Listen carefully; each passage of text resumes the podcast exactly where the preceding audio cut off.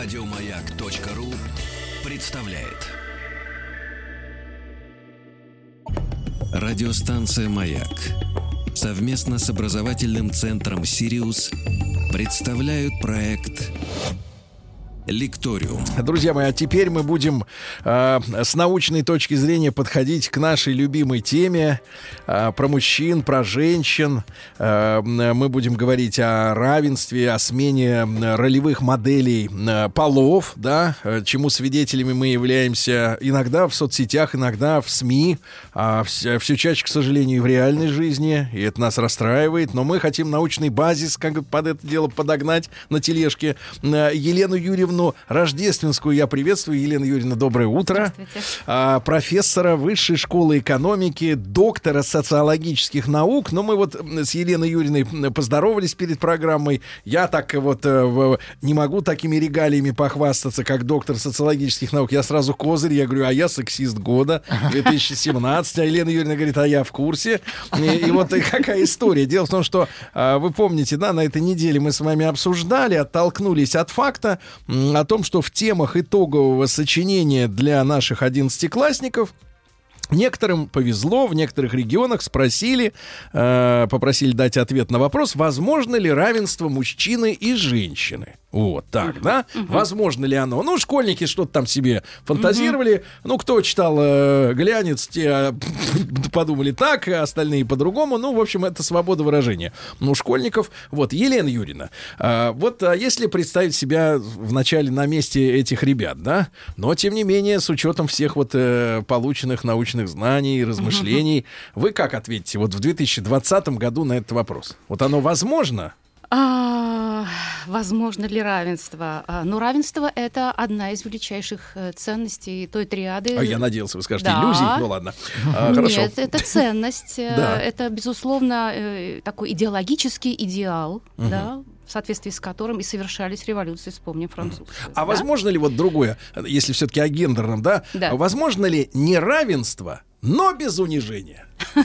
Одной неравной половины. Элегантное неравенство. Элегантное. Ну, вот не получится, увы и ах. Э, вообще говоря, если мы подойдем к, э, с серьезным интересом к этому, к этой попытке заложить вот такие важнейшие вопросы в э, сочинение для школьников, то вот, мне кажется, нужно обратить внимание, как эти вопросы задаются. Мы вообще сейчас вот э, сегодня, с сегодняшнего дня и далее, и ввиду вашей рекламы, вступаем в такой э, сезонный период нашего общества, когда мы э, проходим через череду гендеризованных праздников. Ну, завтра у нас Валентин, на, на, на кону уже 23 февраля. Про не, Валентина не, всякое говорят. Да, недалеко уже и 8 марта, и, в общем, мы э, просто обязаны по да. традиции вернуться к этим вопросам. Ну, во-первых, э, определиться. Да, определиться. Кто я? Вообще, что за год-то произошло? Да.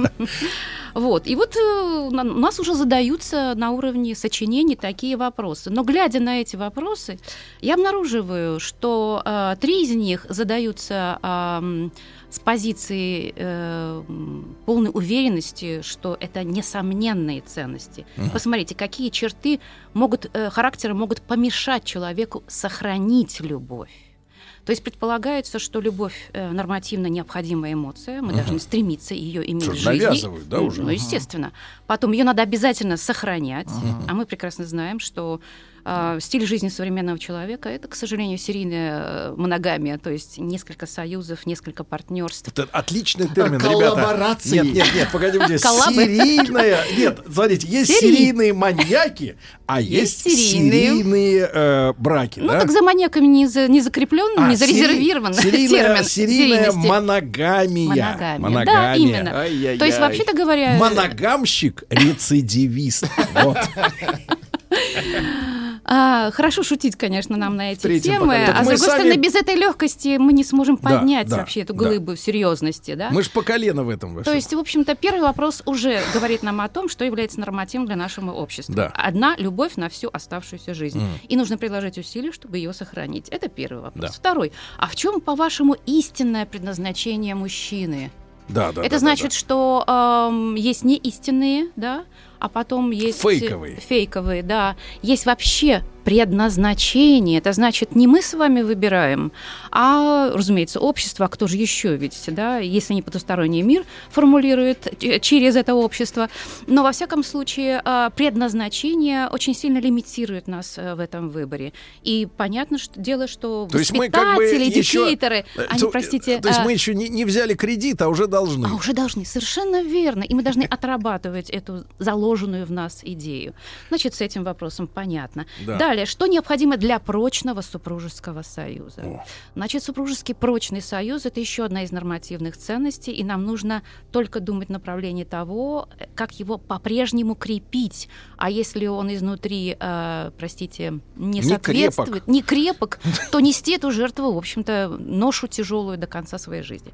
И только последний вопрос, э, а возможно ли равенство мужчины и женщины, вообще-то говоря, э, закладывает сомнение в том, что это равенство возможно, uh-huh. что оно реализуемо, а может быть и нереализуемо, и надо ли стремиться к этому равенству.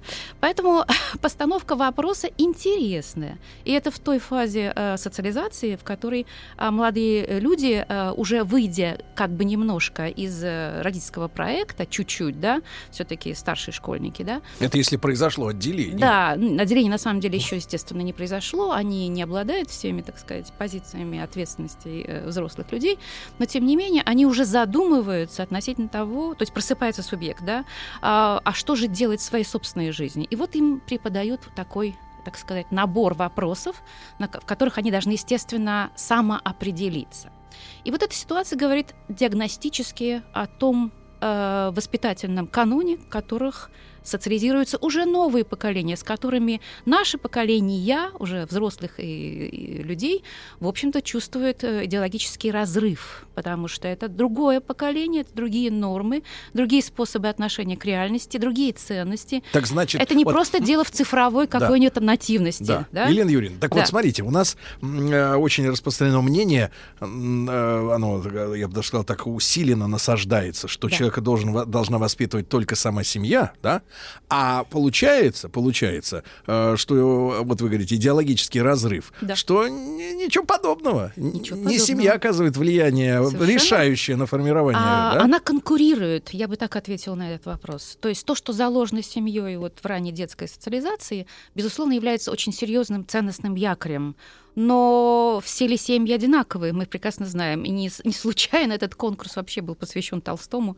с его «Войной и миром», знаменитым вопросом, чем счастливые от несчастливых семей отличаются. И понятно, что современное общество меняется настолько быстро, что его нормативная стереотипная составляющая запаздывает, как длинный-длинный хвост. Этот хвост надо подобрать Подбери хвост.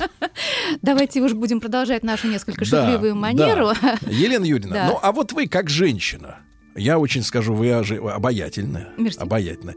Я ведь почему сексист? Я потому что женщин люблю, но я а. чехвощу недостойных. Mm. Ну, которые ведут себя не так, как... Э, Чистильщик. Э, Санитар леса. Не так, как подобает высокому званию женщин. Понятно. Вот, только в этом смысле. Так вот, Елена Юрьевна, а вы как женщина, как педагог, да, mm-hmm. э, чувствуете это неравенство вот в своей среде, в педагогической? Если как бы забыть про вышку, да, но просто mm-hmm. вот, в принципе, вы видите это неравенство? А в чем оно выражается? Ну, вот я, я как мужчина, э, я не вижу его, я не понимаю, о чем идет речь.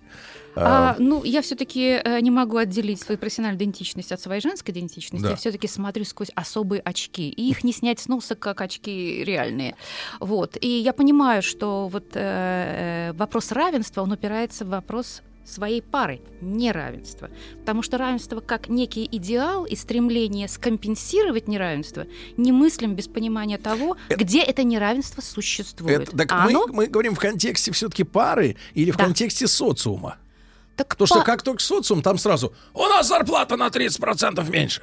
Так Или какие-нибудь вот эти вот. Так э, именно эти вещи и структурируют нашу повседневность. Мы натыкаемся на нее в размере собственной зарплаты, в э, э, масштабе нам доступного, доступных возможностей к образованию. Ну, согласитесь, если сельская школа закрыта, и детям нужно идти там несколько километров в соседний городок, то их шансы на качественное образование сильно опосредованы вот этим, да, но, этой проблемой. Но да? Вопрос Например. не в поле тому, не в поле тех детей, которые идут э, через 5 километров. Но, и мальчики и девочки эти идут вещи одинаково. тоже существуют даже, даже в России. Я не да. говорю про Непал или какие-нибудь такие соответствующие страны.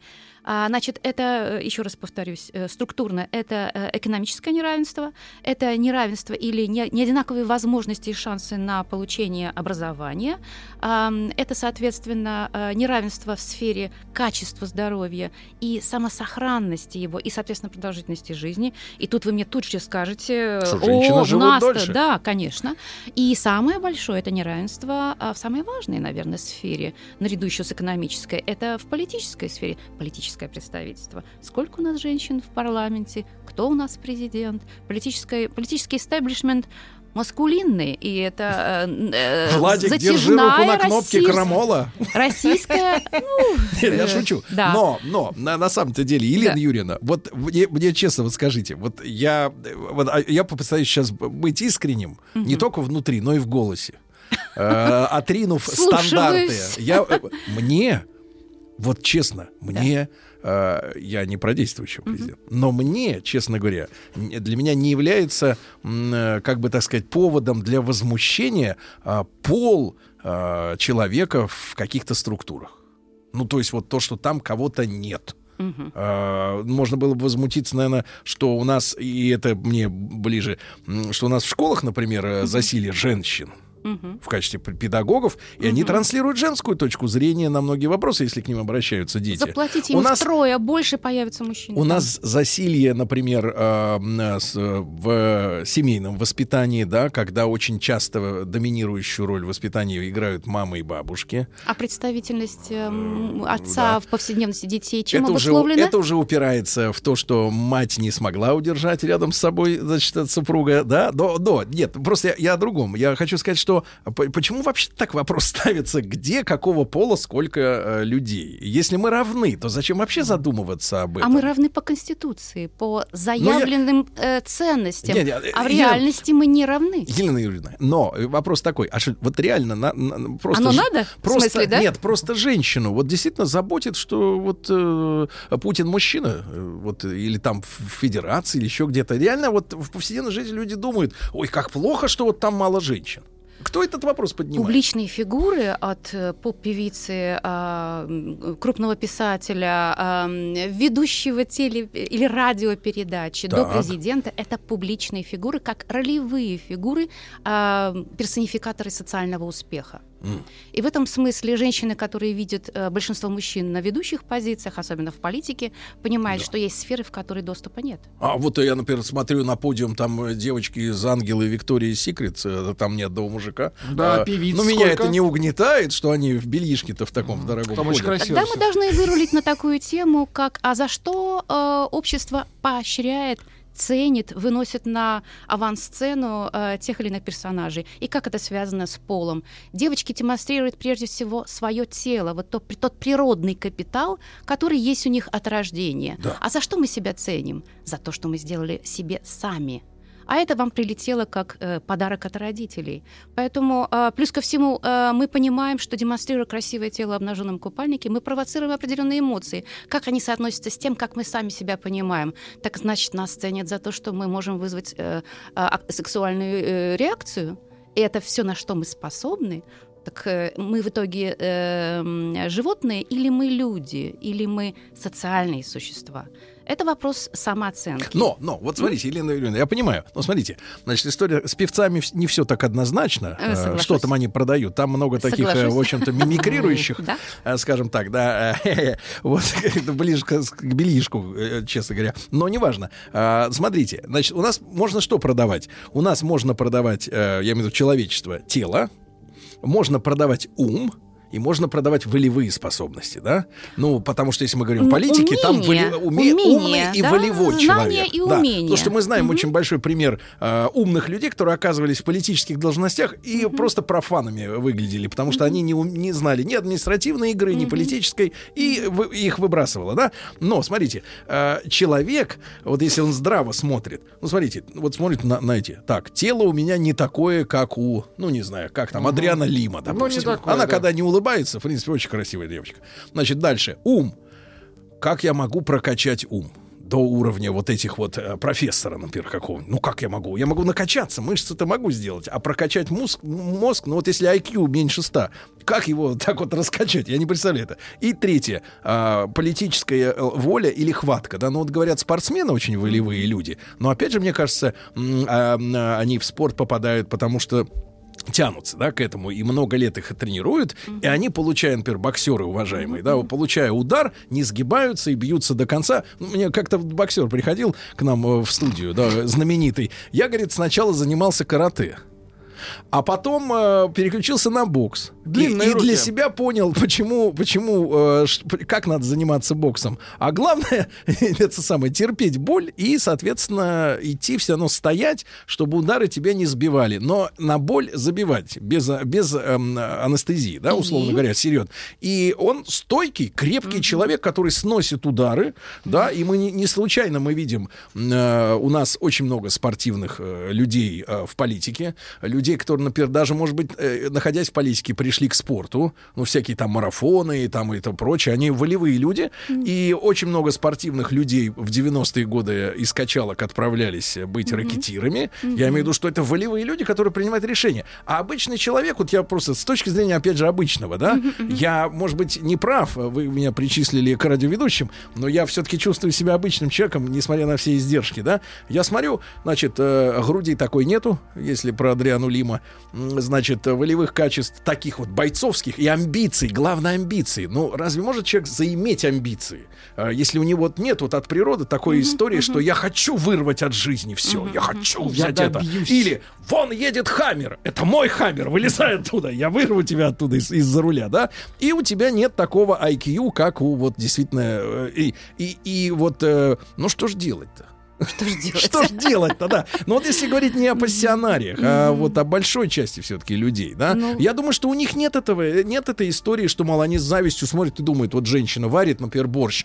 Ой, как бы я хотела на месте быть Путина, например. Вот она борщ наварит, а борщ вкусный. Борщ-то вкусный, она хорошо его делать умеет, да? Ну, у нас такой уже винегрет получился. Мы отошли от э, гени- э, да. гендерного неравенства и да. равенства. Елена Юрьевна, Мы пришли вообще к социальному неравенству и, воз- и пониманию того, что э, вернее, непониманию, не проговариванию еще очень важных обстоятельств. Мы говорим все еще о человеке, который располагает некими э, социальными и физическими капиталами, э, обладает э, желанием или амбициями, или не обладает амбициями занять лучшее угу. место под Просто, солнцем, э, Елена, но да. он же встроен э, в определенную систему социальной стратификации, да. в свою группу, которая лимитирует его шансы, его возможности. Ведь кого с кем себя сравнивать, чтобы что-то хотеть. Да. Обычно, традиционно, мы сравнивали себя с отцами. О, да по сравнению с отцом у меня есть образование, у меня е... я живу теперь в городе, угу. и у меня зарплата, которая позволяет что-то, да. да?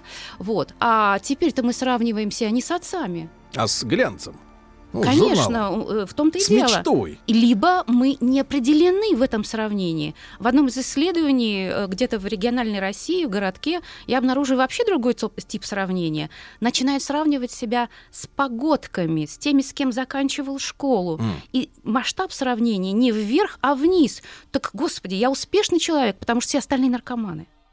Вы представляете, насколько изменился вот этот вот ресурс э, социальной мобильности, если наверх он обрезан этому человеку вследствие происхождения, вследствие этнической группы, вследствие происхождения э, рождения в этом городке, э, разведенной семьи, малых экономических ресурсов и так далее. У всех остальных какова ситуация? О, моя-то еще ничего.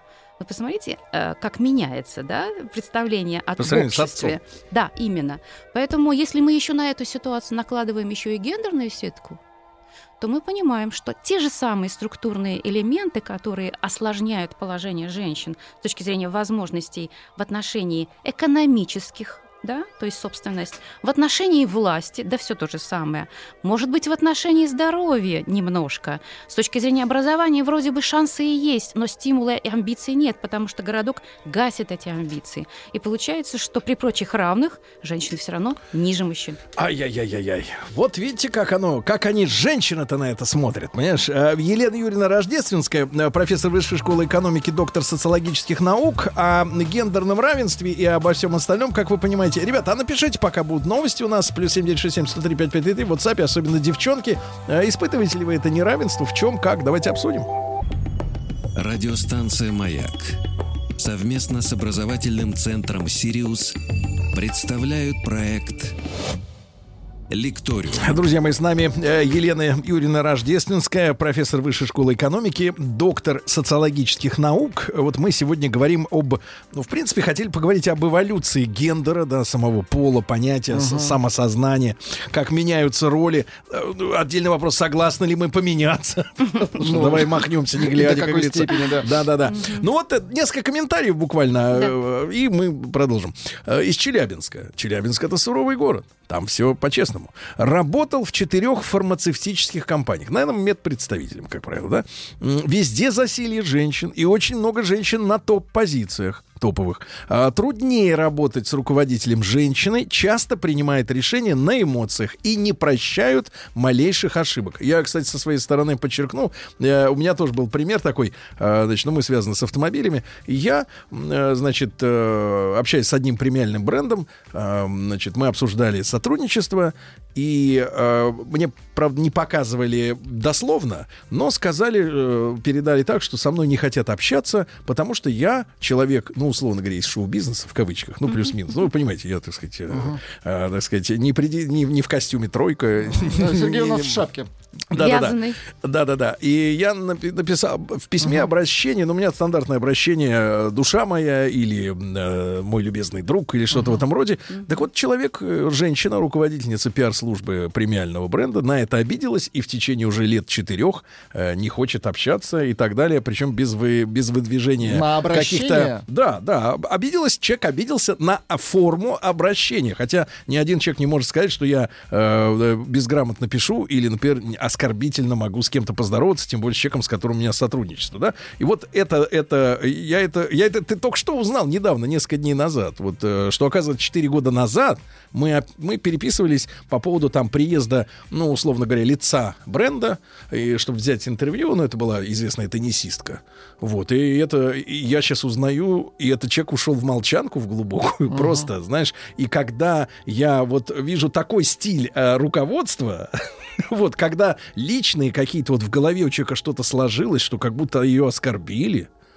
стилистически или еще как-то, действительно. И вот человек, э, и, и все встало в плане э, взаимоотношений по делу. Вот о чем человек пишет, да, что э эмоции у женщины внедряются в деловую сферу. Там, где мужчина бы не обратил бы вообще никакого внимания на какую-то форму, если, если есть общий проект, да, mm-hmm. то здесь человек на пять там, лет ушел просто в, в бункер куда-то. Mm-hmm. Но вот, э, вот это вы признаете, что есть такая история Эмоциональность. Женщин, эмоциональность, которая в деле, в деле, да? К слову излишне я буду корректировать. Что она в деле, но это, это несопоставимые вещи. Так, ну начнем по порядку. Первое. Личный пример не перебивает общей практики. Надеюсь, мы не будем это оспаривать. И у нас могут быть разные по жизни примеры. И я думаю, что вы наверняка найдете, если покопаете в собственной памяти, примеры прекрасных женщин на своем месте. Но Отрицательный пример всегда запоминается Конечно. и работает на общую установку, если она у нас есть. Но, Поэтому мы будем аргументировать Елена, в первую очередь м- негативным Маленький примером. комментарий. Дело да. в том, что почему он запоминается? Потому что при общении с мужскими, э, так сказать, деятелями на этих позициях, mm-hmm. таких проблем не было. Мужчина никогда. сразу ответит. Он, как правило, ну таких проблем не было. Просто значит, речь идет об эмоциональном менеджменте. Это новая вещь. А, с одной стороны, культура и традиция в женщине э, педалируют эмоции, позволяют им развивать этот ресурс. Он есть и на самом деле и у мужчин, потому что первый человек, э, который, которого встречает младенец и от которого тотально зависит, это мать. Отец вторичная фигура. Пощечина. Это раз. А, культура а, построена, построена на традиционных принципах, затем, беря в руки процесс социализации, пытается обесценить и вытравить женское усвоенное из мужской психологии как минимум обесценить, но сидит где-то в уголках, да, как мы понимаем. В женщине, напротив, поскольку ей предназначена традиции, тради... я, я все время подчеркиваю, что речь идет о таких традиционно-консервативных культурах, а вот в женщине эти эмоциональные, так сказать, э, стороны будут, напротив, через социализацию обострять, поддерживать, э, хвалить, и, и в итоге мы получим более эмоционального человек, человека. Да? Но при этом не будем забывать, что различия внутри каждого пола значительно шире, то есть между женщинами и между мужчинами в этой группе. Соответственно, различия внутри каждого пола шире, чем различия между полами.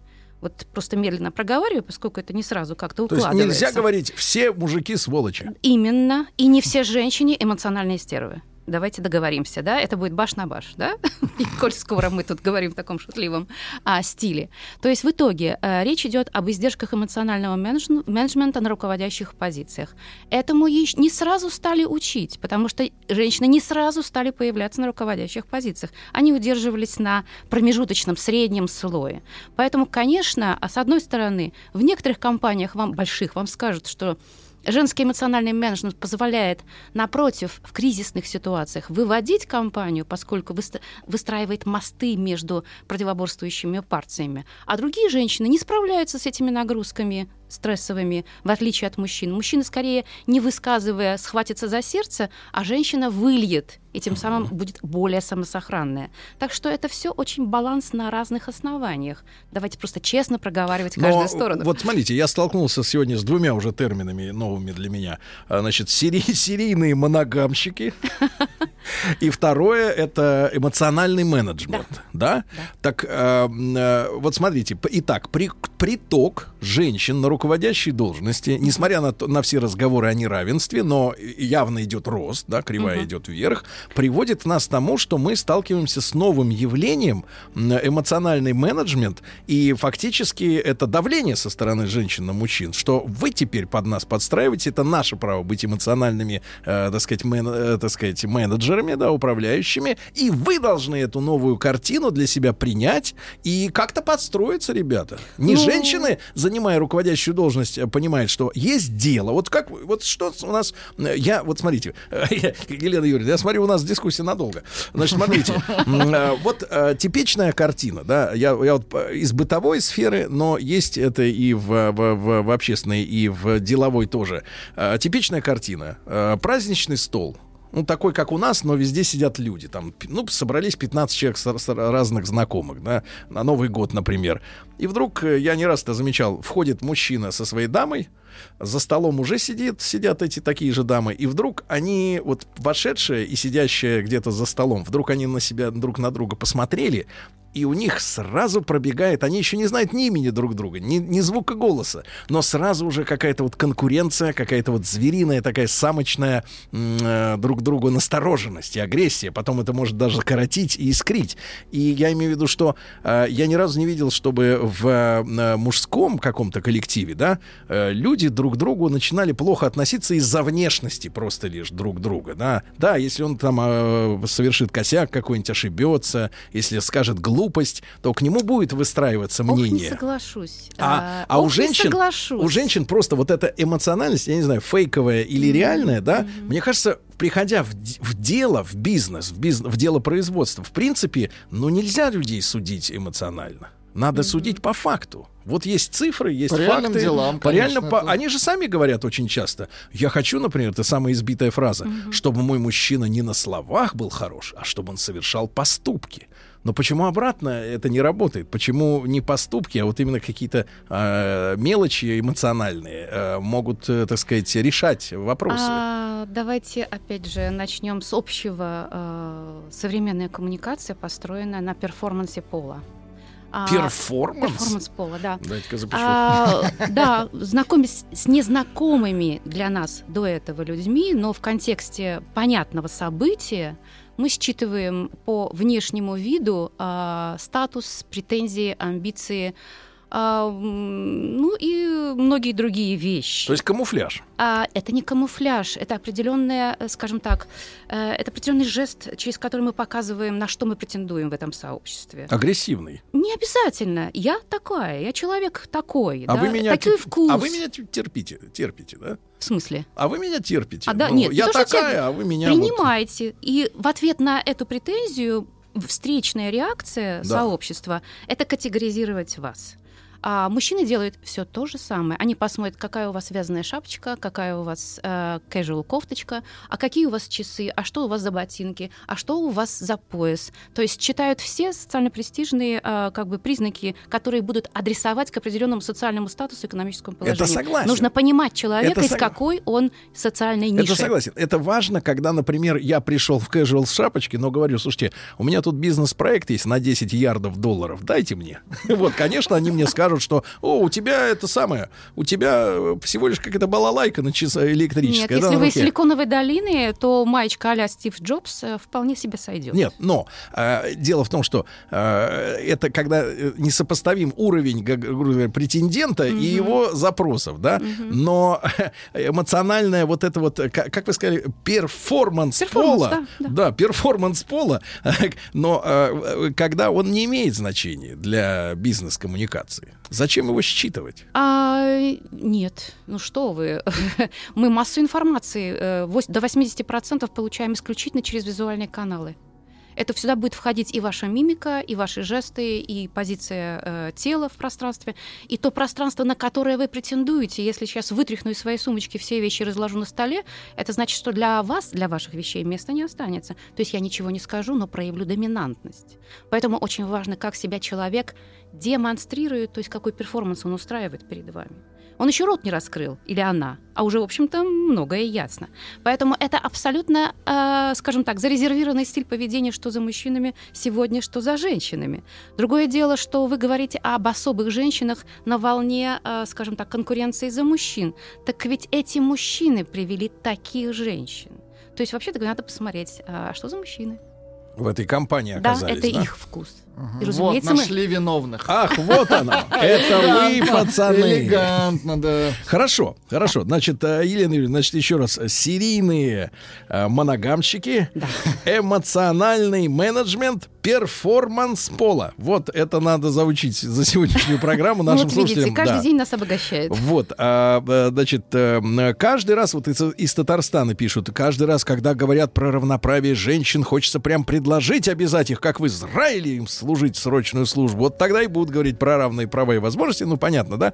А, вот, а, или Лилия из Сочи пишет, не испытываю никакого дискомфорта по поводу неравенства, мне приятно, что любимый умнее и сильнее меня, да? Вот, э, ну, это женское, скорее, да, мнение, ну, мне оно симпатично, да, симпатично. А, Я, Хорошо, называется, могу я отреагировать, нет? Не, не, Елена Юрьевна, ну так, ремарка, Мгм, Елена да. Юрьевна, а все-таки, если говорить об эволюции, да, а, это вот естественный... э, Мы доживем... Смотри, смотрите, так вот вопрос поставлю. Нас э, э, пугают иногда возможной сменой полюсов у Земли. Ну, это в Ютьюбе там и в некоторых передачах на, на дециметровых каналах. Вот если все перескочит, то все пойдет тарах... э, Да, понятно.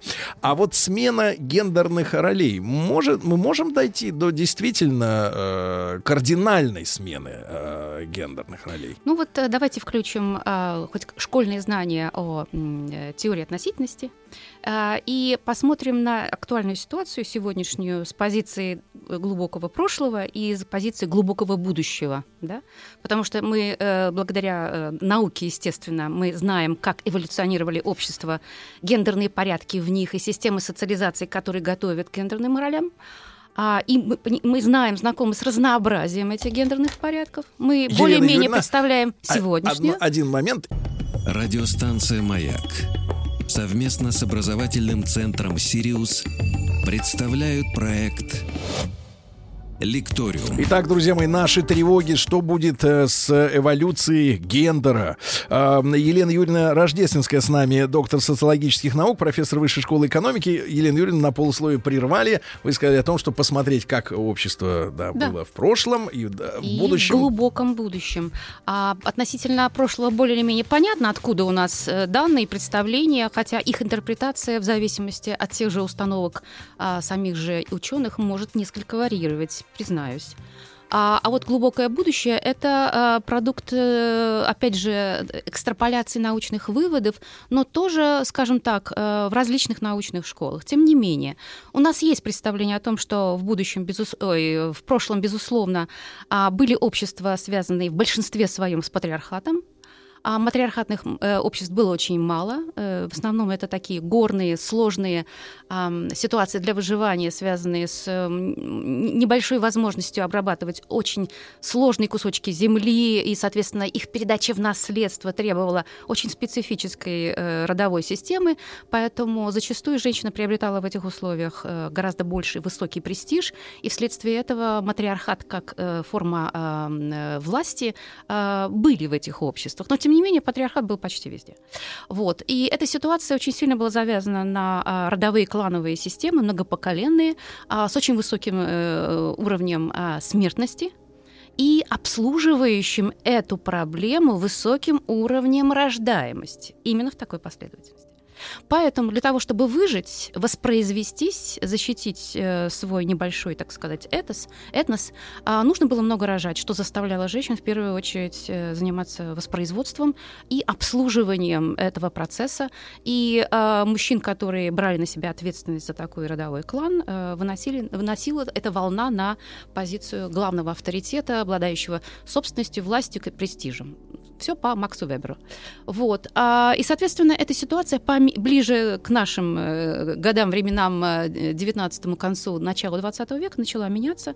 Это все имеет э, характеристики первого и второго демографических переходов, так называемых. За этим стоят большие теории, которые, а, скажем так, включают в объяснительные факторы множество, включая и урбанизацию, и способы обработки земли, и медицинский прогресс. Поэтому а, появление тех же антибиотиков, опоздание эпидемии, эпидемии. То есть э, под контроль был поставлен э, процесс смертности. В ответ на это почти везде ответом населения было сокращение рождаемости. Сокращение рождаемости высвободило часть женского жизненного пути и женского биографического времени. Угу. И понятно, что э, престижи, престижи в обществе, которые связаны с властью и экономическими свободами, и собственностью, и образованием, э, стали предметом э, амбиций и, и женщин в том числе. Подстегнули войны, потому что мужчины ушли на войну, а нужно было кому-то вставать из этого мирка семейного, да, выходить и вставать к станку, замещая мужчин, что, естественно, было затем оценено как экономическая свобода. Это труд, да, но это экономическая независимость. Uh-huh. Любой кусочек независимости оценивается позитивно, ос- осознается и передается следующему поколению как достижение и уже рассматривается как норма. Поэтому это неизбежный и вспять невозвращаемый а процесс. А дальше? А дальше? А дальше, ну, если мы посмотрим на интереснейшие а отчеты ежегодные а, Института по будущему, есть такой немецкий футуролог Матиас Хоркс, а, и вот в перспективе а, 30-40 лет он нам описывает общество, в котором сюжет равенства пропадает. Почему? Он становится неактуальным вообще. Важнее э, наличие э, более, так сказать, э, ядра профессий, которые выживут, а многие из них отпадут. Из-за из из из из цифровизации. Конечно, естественно. И там будет важно, насколько То есть появляется индивиды, общий враг. не враг, а просто структурирующий фактор. И в, в рамках, э, в перспективе, этой, э, этой дальней перспективе, а, это будущее, которое снимает значимость этого вопроса. То есть мы придем к обществу, которое вообще для себя этот вопрос даже не задает, потому что он решен и уже в, будущее, в прошлое перешел. Мы в переходном периоде. И вот в этом переходном э, периоде мы еще обсуждаем, надо ли. И понимаем, что э, этот вопрос более актуален для тех, кто э, благодаря этому задаваемому вопросу защищает сегодняшние актуальные ценности, потому что выбрал их. Мы же общество выбора все еще хотя бы немного, да. И поэтому, если мы продолжаем а, перенимаем паттерны от родительских поколений, их воспроизводим, то мы, естественно, оцениваем их позитивно.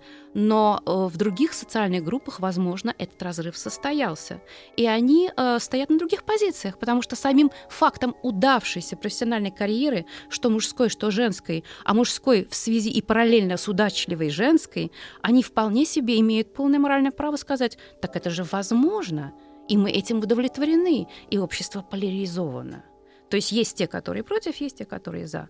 Но дело в том, что вот эти войны, которые, отголоском которых наша сегодняшняя дискуссия, они не будут иметь никакого значения в перспективе а, там, 30-40 э, лет. Хотя а, э, актуальный ежегодный а, индекс гендерного неравенства, есть такой э, очень важный документ, который все общества, которые в нем участвуют в этом э, обследовании, а это порядка 150 обществ, uh-huh. включая и Россию, и который по четырем критериям крупным а, отслеживает э, положение этой страны или общества а, по отношению к э, возможному равенству, ну, то есть от единицы до 100%, да. допустим, да. Ну, то есть вот как бы в, сейчас, на сегодняшний момент мы находимся а, где-то на 75-80 позиции среди 150 стран. То есть э, неплохо. нам еще нам неплохо. Но если сравнивать себя с эм, э, Гватемалой, то может быть э, неплохо. Если сравнивать себя с Швейцарией или даже с Молдавией, Балтийскими странами, Молдавия? которые нас... Да, вот представьте себе. Да. Мольдова. Да. Но, Елена Юрьевна, да. я вот э, очень подчерпнул из вашей речи действительно хорошую Э, историю с футурологическим прогнозом, mm-hmm. да, mm-hmm. мы много об этом говорим, об, об автоматизации, о новом веке, да, потому что пытаются нам тут рассказывать, что все дальнобойщики станут художниками, uh-huh. да-да-да. И артистами. Ага, все будут вокруг артисты, все непонятно где зрители. вот для, для всех этих артистов. Но мне было очень с вами интересно, Елена Юрьевна, буду рад встретиться еще раз. А, Елена Юрьевна Рождественская, профессор Высшей школы экономики, доктор социологических э, наук. Друзья мои, ну и э, э хорошего вам дня, серийные моногамщики. Еще больше подкастов на радиомаяк.ру